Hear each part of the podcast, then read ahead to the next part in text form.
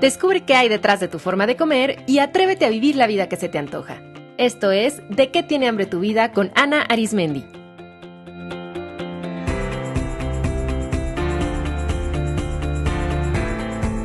Este es el episodio número 22, Ganancias Secundarias.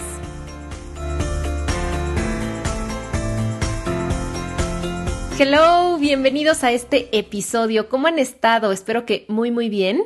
Yo he estado muy ocupada estos días porque la próxima semana arranca ya el taller de qué tiene hambre tu vida. No saben cómo me entusiasma eso porque este es mi taller estrella en el que aplico un modelo propio que he ido construyendo con los años para trabajar con la relación psicológica que tenemos con la comida.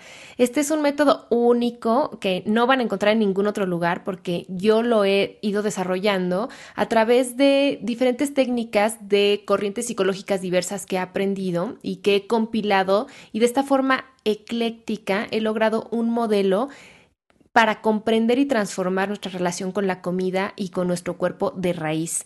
Si quieren formar parte, todavía están a tiempo de inscribirse, quedan algunos lugarcillos por ahí, tanto para el grupo online como para los grupos presenciales. Me va a dar muchísimo gusto que conozcan este modelo y que trabajemos juntas.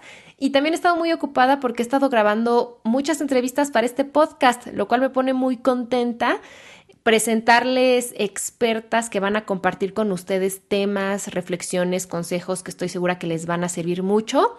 Por ahí vamos a tener unos programas dedicados a la imagen corporal, a los hábitos, a los pensamientos en la obesidad. Así es que no se lo pierdan van a ver que vienen muchos episodios muy interesantes en el podcast.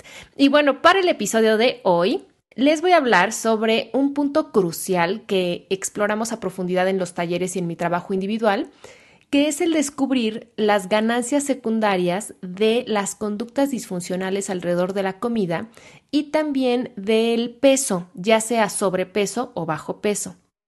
Las ganancias secundarias son todas esas ventajas o beneficios que se obtienen de repetir ciertas conductas o de mantener ciertos síntomas físicos o emocionales o ciertas enfermedades. Estas ganancias, por supuesto, que son en su mayoría inconscientes, y es muy importante trabajar en descubrirlas porque son en gran medida las responsables de que esas conductas o esas enfermedades o esos malestares o esos síntomas físicos se mantengan a pesar de que de forma racional ya no los deseemos. Por cierto, escuchen el episodio número 17 donde hablo del autosabotaje, porque aparte que está muy bueno, ahí también toco este punto y les explico que muchas veces nos autosaboteamos como un mecanismo de defensa para no perder estos beneficios secundarios. Yo sé que de entrada pensar que el sobrepeso, los atracones, la obsesión por hacer dieta, el restringir demasiado nuestra alimentación, pensar que todo esto nos ofrece una ventaja o un beneficio suena un poco descabellado. De hecho, muchos de mis pacientes rechazan de entrada esta idea cuando se las planteo o les cuesta trabajo encontrar estas ganancias y a veces puede ser difícil porque son muy inconscientes. Muchos de mis pacientes me dicen, ¿cómo crees que voy a obtener una ventaja o un beneficio de todos estos kilos que traigo encima? Si al contrario, lo que me causan son problemas, problemas de salud, me causan frustración, me causan enojo. O en el polo opuesto, ¿cómo crees que me va a traer un beneficio el dejar de comer y el restringir tanto mi alimentación me causa obsesión, me causa ansiedad, me causa problemas con mi vida social, con mi pareja. Entonces, muchas veces es difícil ver estas ganancias, pero por más raro que suene, cuando una conducta, síntoma físico o emocional prevalece por más intentos que hagamos de cambiarlo o solucionarlo, quiere decir que en el fondo está ofreciendo una ganancia que hace que mantengamos esa conducta con nosotros. Recuerden que el ser humano es sumamente inteligente y nuestra mente es muy eficiente, así que si repite una conducta no es nada más porque sí, o sea, el cuerpo y nuestra mente no van a desperdiciar energía en hacer cosas nada más porque sí. Si lo hacemos es porque hay algo valioso a cambio que estamos obteniendo. Esa ganancia secundaria o beneficio inconsciente es a lo que yo me refiero cuando utilizo el término hambre esos, esos beneficios inconscientes son esas hambres que tenemos y que se cubren de forma inconsciente al comer de más, al cumplir ciertos antojos, al subir de peso, al bajar mucho de peso, al hacer dieta. Son esas necesidades que subyacen a la conducta y que realmente son el motor que la motiva. Y no solo aquí hablamos de conducta, sino también de síntomas físicos, por ejemplo, de la forma, talla o peso de nuestro cuerpo. Estos también pueden brindar ciertos beneficios y no nos damos cuenta. El tener exceso de grasa o el reducir el tamaño de nuestro cuerpo puede responder a ciertas necesidades interiores. Es muy importante entonces encontrar cuáles son esas ganancias que estamos obteniendo para comprender cuál es la raíz de nuestros síntomas físicos, emocionales o de nuestras conductas y así resolverlos. Si encontramos otra forma mucho más funcional de obtener esas ganancias, entonces los síntomas o las conductas ya no van a tener una razón de ser. Les voy a compartir en este programa las cinco ganancias secundarias que yo he visto en mi experiencia que son más comunes en relación con las conductas alimentarias y con el peso. Estas no son las únicas y es importante que tomen en cuenta que las ganancias que obtiene cada persona son muy personales y dependen de muchos factores, de su historia personal, de su historia familiar, pero estas cinco les pueden servir para darse una idea de a qué me refiero con ganancias inconscientes y estoy segura que muchas de ustedes van a poder identificarse. Espero que les caigan muchos veintes. Bueno, la primera ganancia eh, que obtenemos con ciertas conductas disfuncionales alrededor de la comida y el y el peso es que nos ayudan a manejar emociones que sentimos que nos sobrepasan. Los atracones y las dietas restrictivas, aunque son polos opuestos, muchas veces tratan de resolver la misma problemática, que es no saber manejar emociones que nos incomodan o que sentimos que no toleramos. El atracón, por ejemplo, puede ser la oportunidad de, al menos por un momento, disminuir la ansiedad y sentir alivio, de desconectarnos de todas esas emociones desagradables y, de cierta forma, apapacharnos un poco. Y también el control obsesivo de lo que comemos es una forma de reducir la angustia interior y de cierta forma sentirnos en control ante una situación que percibimos como caótica o que nos rebasa. Es muy, común ver casos en los que se empieza a hacer dieta o se empieza a controlar, querer controlar mucho el peso y todo lo que se come ante situaciones de vida que sentimos que, no, que se salen de control. Por ejemplo, el divorcio de los padres o la separación con la pareja o hacer la transición de eh, pasar de la preparatoria a la universidad y entonces es esta transición que no sabemos manejar bien como de la adolescencia a la adultez. Entonces, cuando sentimos que hay caos y que no podemos controlar eh, lo que hay a nuestro alrededor, entonces nos agarramos de algo que sí podemos controlar y entonces esa sensación que nos da de estar en control alivia un poco esa angustia. Pero también con el atracón es exactamente lo mismo. El atracón también puede dar esa sensación pasajera de desconectarnos de esas emociones, de desconectarnos de la realidad y de no sentir esa emoción. La segunda ganancia que se puede obtener del peso y de las conductas alimentarias disfuncionales es que protegen de un peligro. Ante una situación que percibimos como amenazante, es lógico y automático que activemos procesos para protegernos. Recuerden que el objetivo número uno, tanto de nuestro cuerpo como de nuestra mente, es mantenernos con vida. Y entonces cada vez que se sientan en peligro, se van a activar sistemas de protección a nivel fisiológico, pero también a nivel psíquico. Podemos protegernos, por ejemplo, acumulando grasa en el, grasa en el cuerpo para vernos así más grandes o para simbólicamente poner un escudo de protección. O por el contrario, podemos decidir comer poco para adelgazar y así pasar desapercibidos. Y también esa es una forma de protección. Un ejemplo clásico de esto se da con casos de abuso sexual. Cuando una persona sufre un abuso sexual y este no se procesa y resuelve correctamente, es muy común que con el afán de protegerse y de evitar que esto vuelva a suceder, suban mucho de peso o bajen demasiado de peso. En ambos casos lo que se busca es no ser atractiva sexualmente para no llamar la atención y de esa forma protegerse.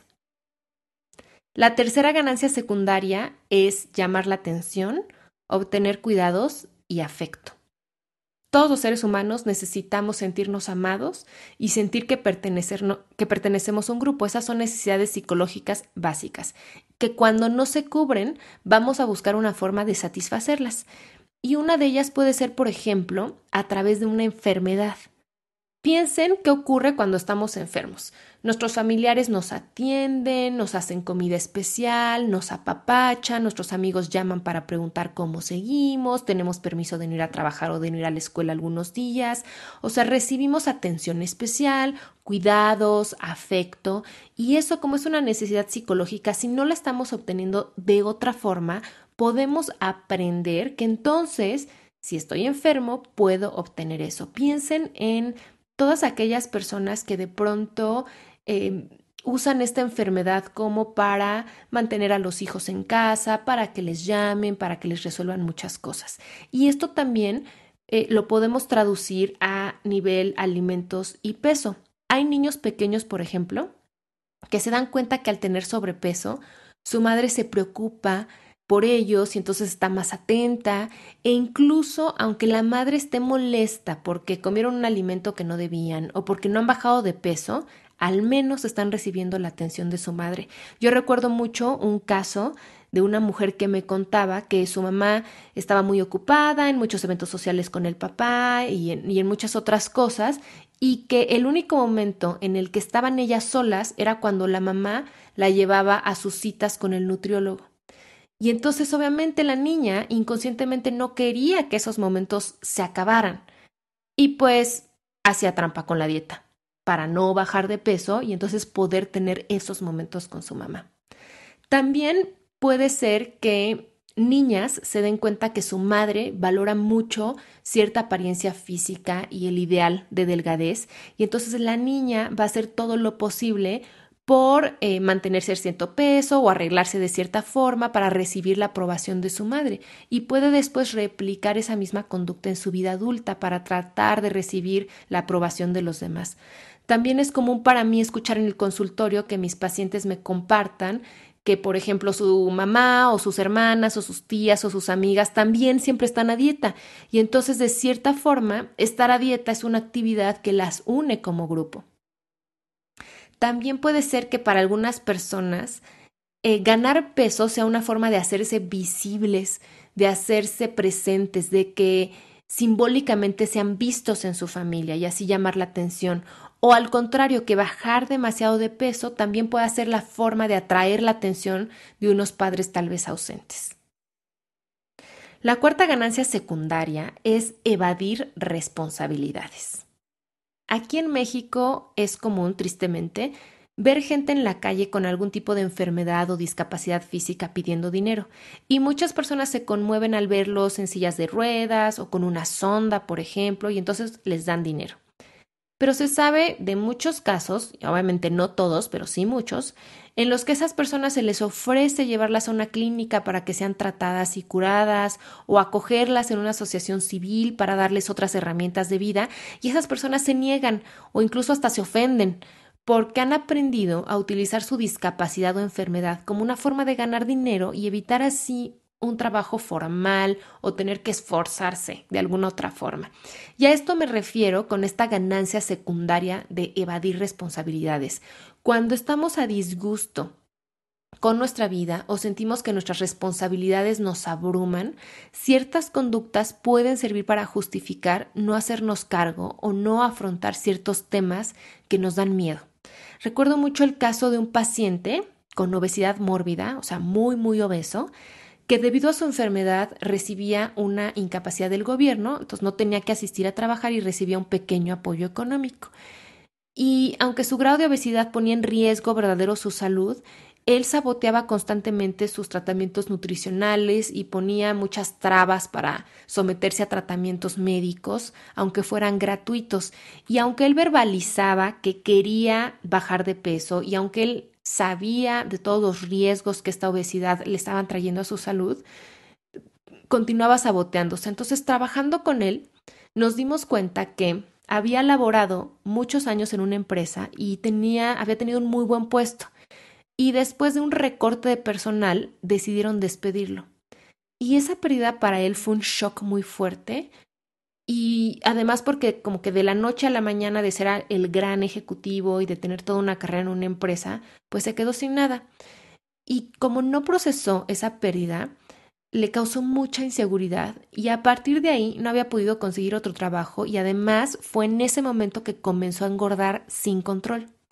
Y mientras más obeso, más inseguro se sentía para acudir a cualquier entrevista de trabajo. Y entonces su obesidad era el pretexto perfecto para no buscar trabajo y evitar así el rechazo. Era más fácil pensar que cuando bajara de peso, entonces conseguiría trabajo que enfrentar el duelo de la pérdida de su trabajo, aceptar que necesitaba actualizarse profesionalmente, trabajar en su interior para fortalecerse y enfrentarse al proceso de búsqueda de trabajo. A veces también en la anorexia nervosa, por ejemplo, puede estar esta fantasía de no querer crecer, de perpetuar una infancia libre de responsabilidades porque todavía no hay madurez como para afrontar la adultez y pues de esa forma se modifica el cuerpo para preservarlo como el de una niña. También esto lo podemos ver en el caso de enfermedades. Hay, hay, muchísimas personas que se excusan hasta con pequeñas cositas, con dolores de cabeza, con migrañas constantes, como para no afrontar ciertas responsabilidades del día a día. Y la quinta ganancia es mantener la unión familiar.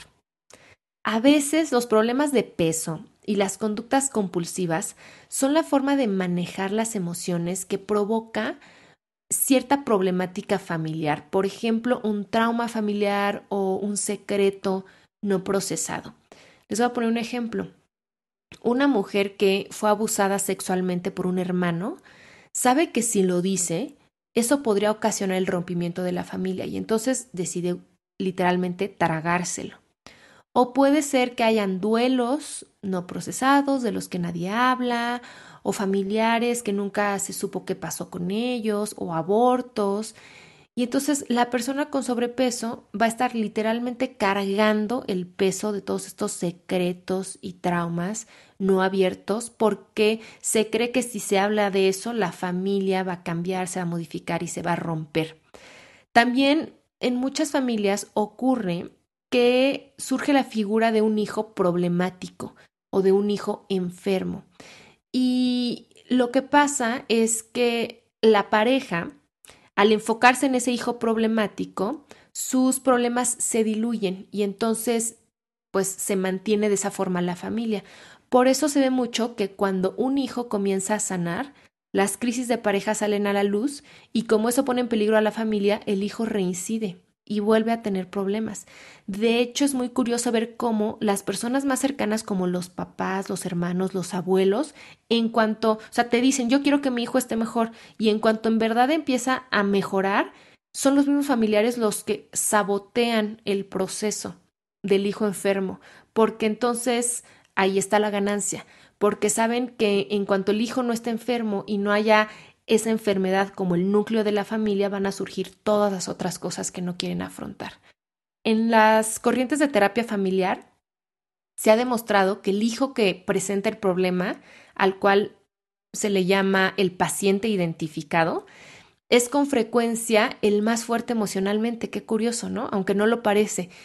Y tiene que ser así para que pueda asumir ese rol de distractor o de protector o de equilibrador y sea capaz de sostener toda esa carga pesada que implica su papel en la familia. Y esto es algo que se ve con frecuencia cuando hay hijos enfermos, hijos adictos o hijos con trastornos alimentarios. Espero que con estos ejemplos les quede más claro que la forma de nuestro cuerpo y las conductas disfuncionales al final tienen una intención positiva, que es mantener el equilibrio, cuidarnos, protegernos de cierta forma. Y aunque esas conductas ahora eh, no nos traen ningún beneficio, digamos, a nivel consciente e incluso pueden estar dañando nuestra salud, sí obtenemos ciertas ventajas que son muy importantes a nivel inconsciente. Entonces, La intención positiva quiere decir que lo que nosotros consideramos un problema es realmente la solución que se está tratando de dar al verdadero problema. El peso y las conductas alimentarias son realmente soluciones que han ofrecido ventajas, beneficios o ganancias. Entonces aquí el reto es descubrir cuál es el verdadero problema. ¿Te identificaste con alguna de las cinco ganancias que describí? podrías comenzar a ver y aceptar las ganancias secundarias que recibes al repetir ciertas conductas o mantener cierto peso contigo o negarte a mantener cierto peso contigo? Encontrar las ganancias secundarias de nuestra problemática nos permite primero comprenderla, dejar de juzgarnos tan duro por ella y entender cómo es que lo que consideramos nuestro problema nos es útil, encontrar para qué nos sirve y segundo, nos permite iniciar el proceso para encontrar alternativas más sanas que proporcionen lo mismo, pero de forma mucho más funcional. Por ejemplo, si descubriste que una ganancia secundaria de tu sobrepeso es protegerte de un peligro, pregúntate de qué otra forma puedes desarrollar tu seguridad y confianza interior. O si descubriste que controlar obsesivamente todo lo que comes te ayuda a, manejar la ansiedad, te invito a descubrir de qué otra forma más efectiva y saludable podrías aprender a transformar tu ansiedad. Descubrir las ganancias secundarias puede ser algo rápido. Hay personas que rápido las descubren, pero también puede tomar tiempo porque hay muchas que están muy, muy, muy enterradas en el inconsciente. Pero te invito a trabajar en tu interior para descubrirlo y así poder desarrollar otros recursos que te proporcionen lo que el sobrepeso, las dietas, los tracones, etcétera, te han proporcionado y sin que dañen tu salud. Y una vez que lo logres, vas a ver que todas esas conductas y síntomas van a desaparecer. Los vas a poder dejar ir. Espero que este tema te haya dejado pensando, que te traiga mucha reflexión y me encantaría saber todos tus descubrimientos. Escríbeme un mail o contáctame por Twitter o por Facebook. Va a ser un placer leerte y apoyarte. Te mando un abrazo y nos escuchamos en el próximo episodio. ¿Quieres transformar tu relación con la comida? Te invito a mi taller De qué tiene hambre tu vida, donde de forma innovadora y amorosa exploraremos y transformaremos no solo tu forma de comer, sino a ti misma. El taller tiene una duración de 8 semanas y se imparte en varias modalidades. 100% en línea, así que cualquier mujer de cualquier lugar del mundo lo puede tomar, o de forma presencial en la Ciudad de México, donde hay horarios matutinos, vespertinos o de fin de semana. Todas las modalidades tienen el mismo contenido, el mismo costo e inician ya en septiembre. El cupo es limitado, así que te animo a apartar tu lugar cuanto antes. Te invito a visitar de qué tiene hambre tu vida.com o escribir a info arroba de qué tiene hambre tu vida.com para recibir todos los detalles. Si estás escuchando esto, estoy segura que estás lista para de una vez por todas hacer las paces con la comida y con tu cuerpo. Me encantará apoyarte y que te sumes a esta experiencia.